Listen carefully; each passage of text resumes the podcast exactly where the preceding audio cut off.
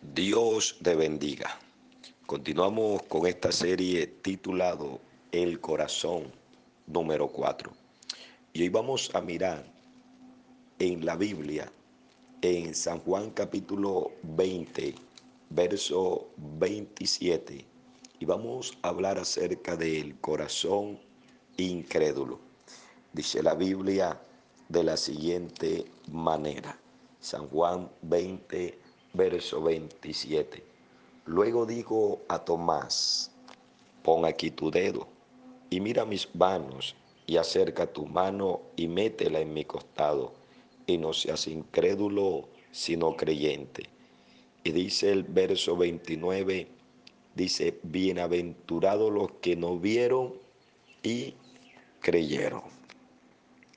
Las personas le es más fácil creer en una imagen, postrarse en ella, imágenes, llámese como se llame. A otros le es más fácil creer en un brujo o en una bruja, aunque lo estafen y le quiten su dinero. A otros le es más fácil creer en un hombre y creer en sus promesas falsas y vanas, llámese políticos. Pero le cuesta creer y poner su confianza, su fe y descansar en Jesucristo.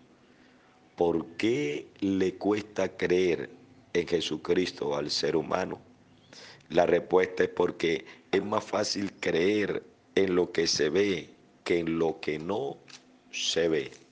Escucha esto. El verso que leímos habla de uno de los doce discípulos, el grupo selecto que tenía Jesús. Dentro de ello había uno llamado Tomás.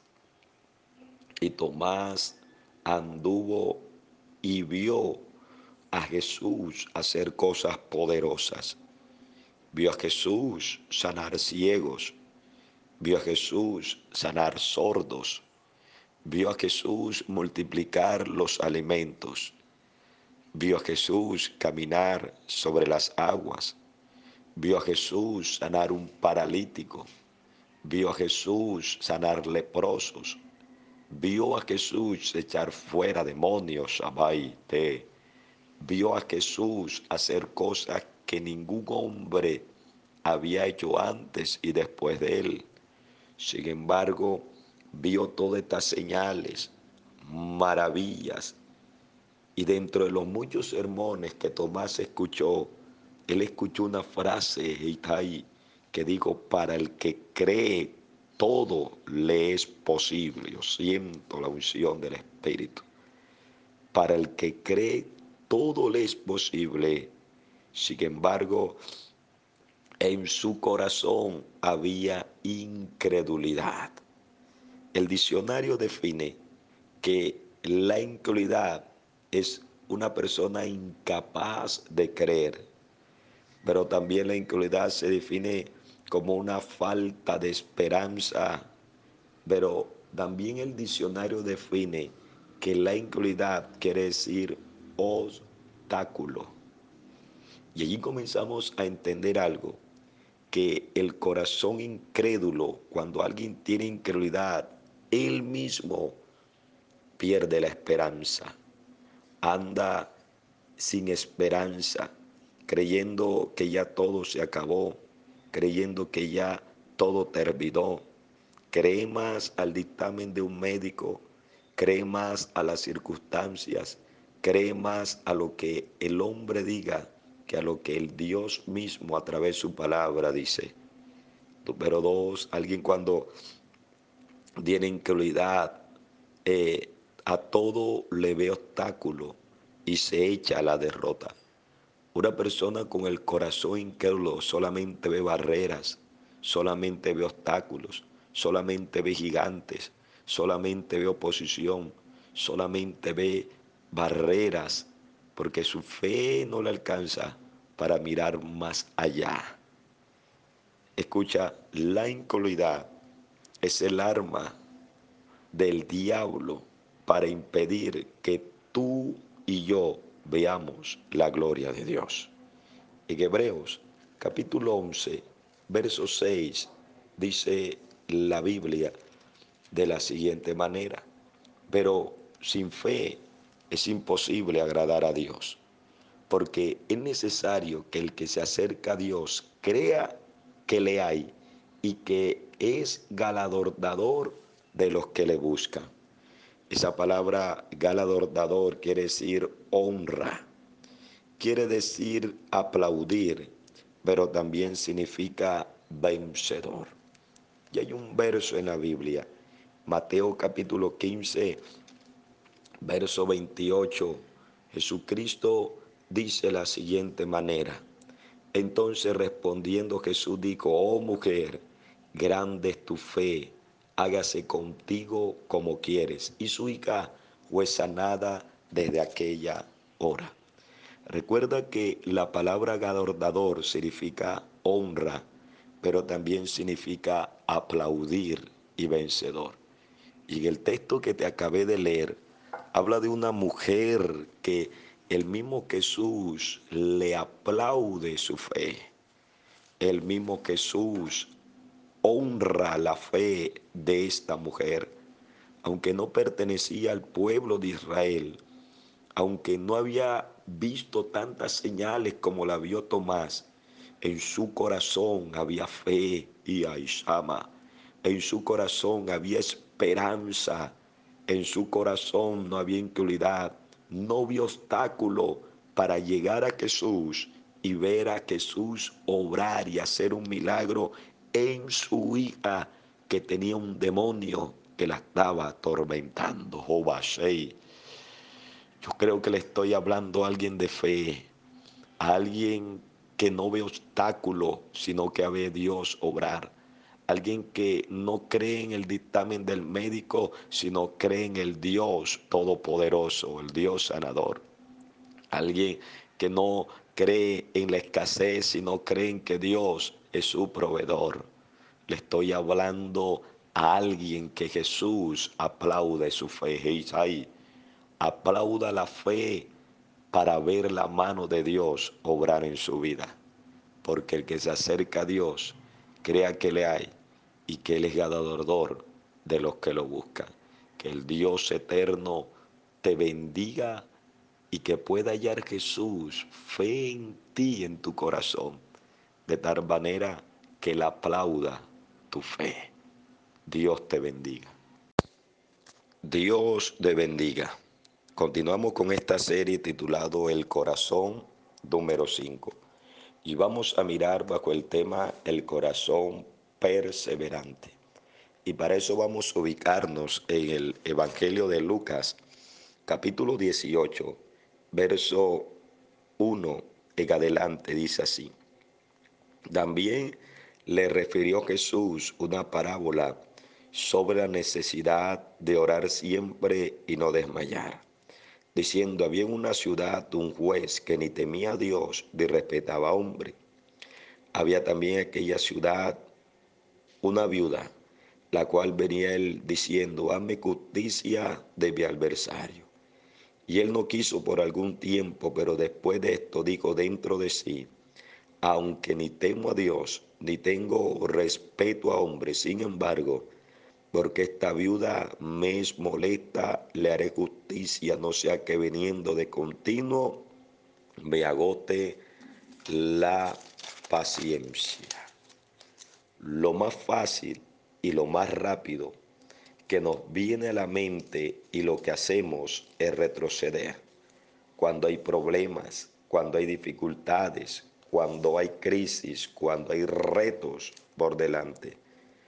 Lo que nos viene a la mente es dejar de creer, es abandonarlo todo, es tirar la toalla y dejar todo botado.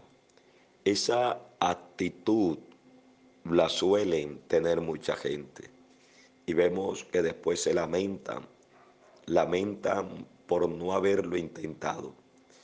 Es mejor haberlo intentado y fracasar que fracasar sin haberlo intentado. Ahora, Aquí vemos una mujer que perseveró y alcanzó lo que ella estaba anhelando y deseando. La palabra perseverancia, el diccionario la define como constancia. También quiere decir quedarse en un lugar sin abandonarlo. La perseverancia, el diccionario lo define como alguien valiente, pero también quiere decir estar en pie. Este último significado es interesante porque estar en pie da la idea de seguir luchando, de seguir hacia adelante, de seguir avanzando y seguir creyendo. Estar en pie quiere decir voy valante en el nombre del Señor. Eva A lo contrario, como estar tirado en el suelo, habla acerca de derrota, habla acerca de fracaso. Dios no quiere que tú fracases. Dios no quiere que tú salgas derrotado o derrotada. Dios quiere que tú veas la victoria y en la mano de Dios moverse en esas circunstancias que estás luchando. Ahora bien, hay dos tipos de perseverancia o dos tipos de personas que perseveran. Número uno, hay quienes perseveran, es decir, son constantes, se quedan allí sin moverse, eh, sin abandonarlo en lo malo. Hay gente que persevera en el pecado. Hay gente que persevera en la desobediencia, en obstinarse en algo que Dios ya le dijo que no y que todavía insiste. Es triste ver a gente, aún conocedores de Dios, gente que van a la iglesia, gente que tienen una Biblia, gente que cantan coros, gente que escucha mensajes, pero todavía persisten, todavía se, se, se mantienen en una posición de pecado. No quieren abandonar el pecado, no quieren renunciar a lo malo, aunque ellos saben que el pecado le está produciendo daño y su alma se la puede llevar a un lugar de perdición. Jesús dijo un hombre llamado Saulo en Hechos capítulo 9, verso 4, dura cosa es dar goces contra el aguijón. Y el aguijón era un punzón que lo usaban para, para pullar a los bueyes cuando no querían caminar. Y era una puya bien afilosa bien filoso. Eso quiere decir que hay gente que persiste en la desobediencia que a la final terminará con dolor, terminará con frustración y terminará fracasado, derrotado y destruido. Pero bien, están los segundos que perseveran. Aquellos perseveran en Dios y con Dios. Es totalmente diferente a la mujer, el cual tomamos en Lucas 18 esta mujer tenía al menos tres cosas a resaltar. Número uno, tenía humildad.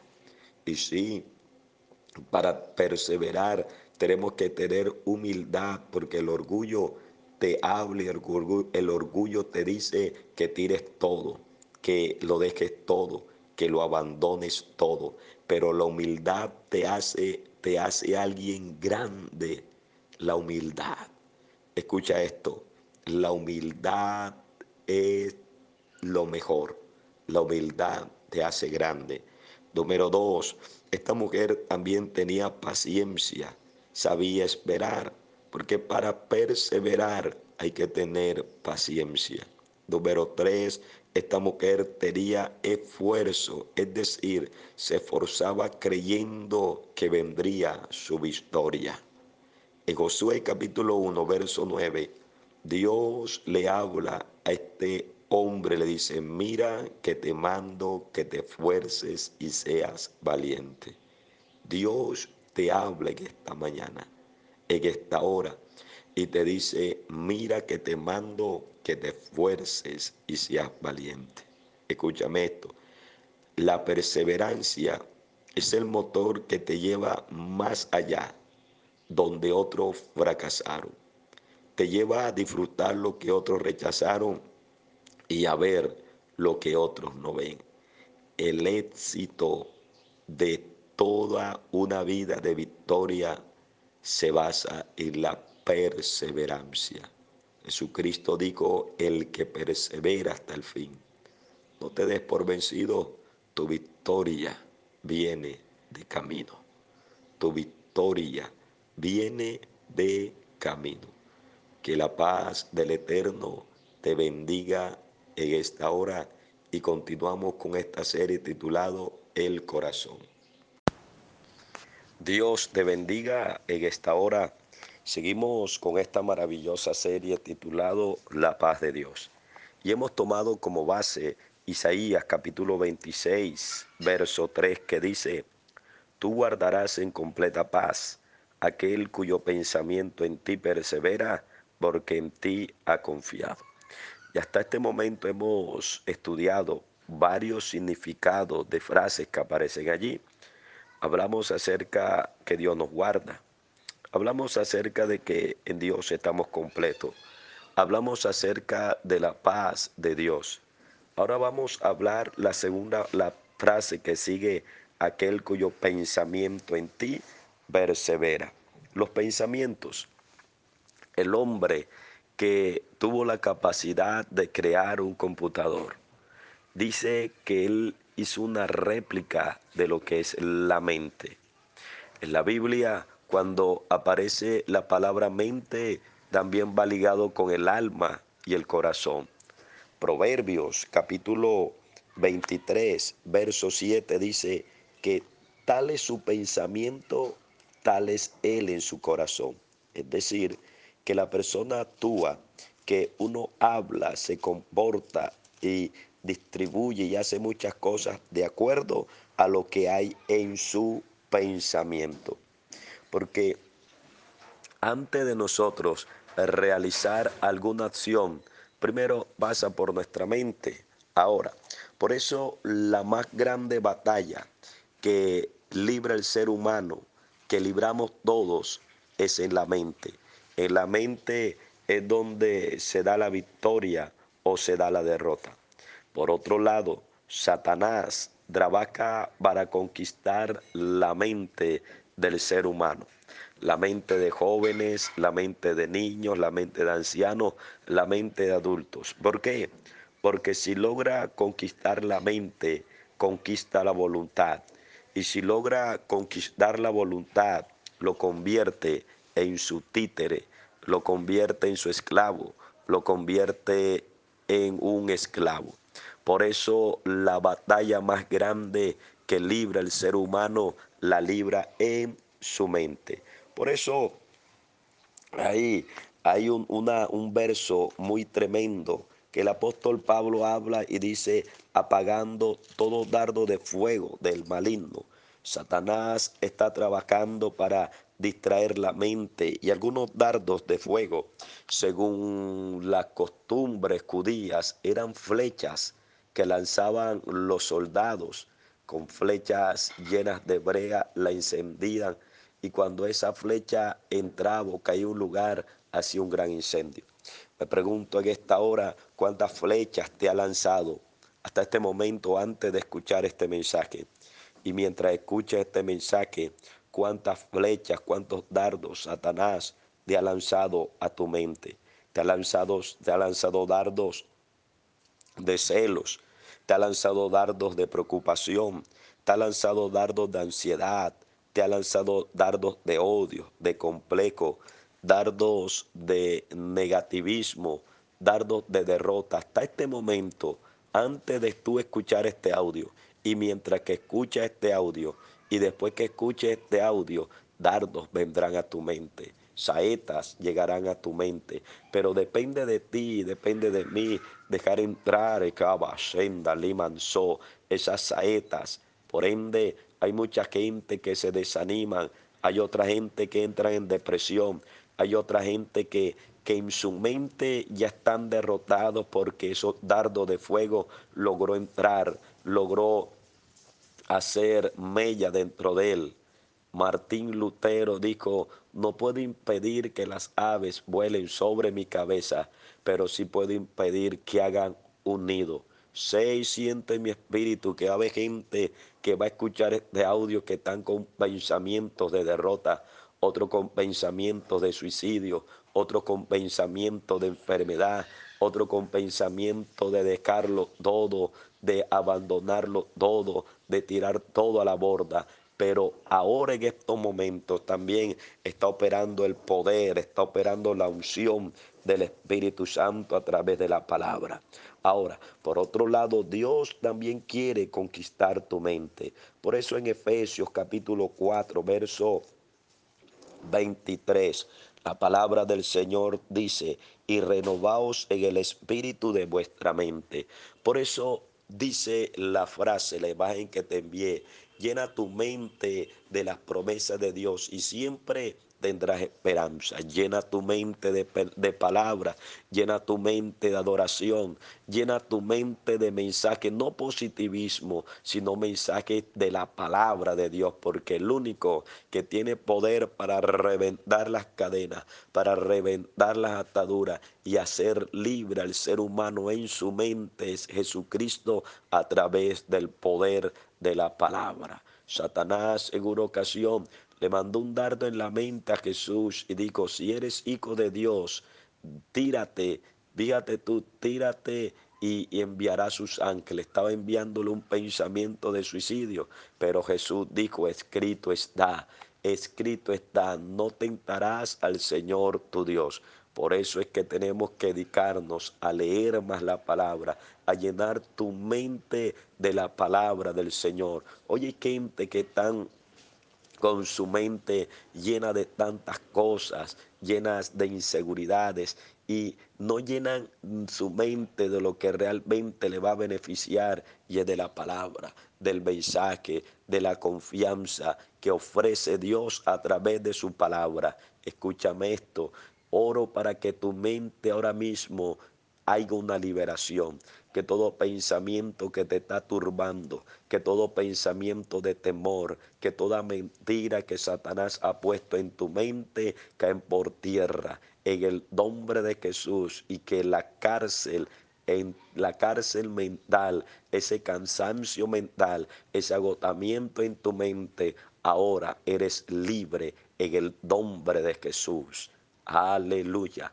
Continuamos con nuestra serie titulado La paz de Dios. Dios te bendiga.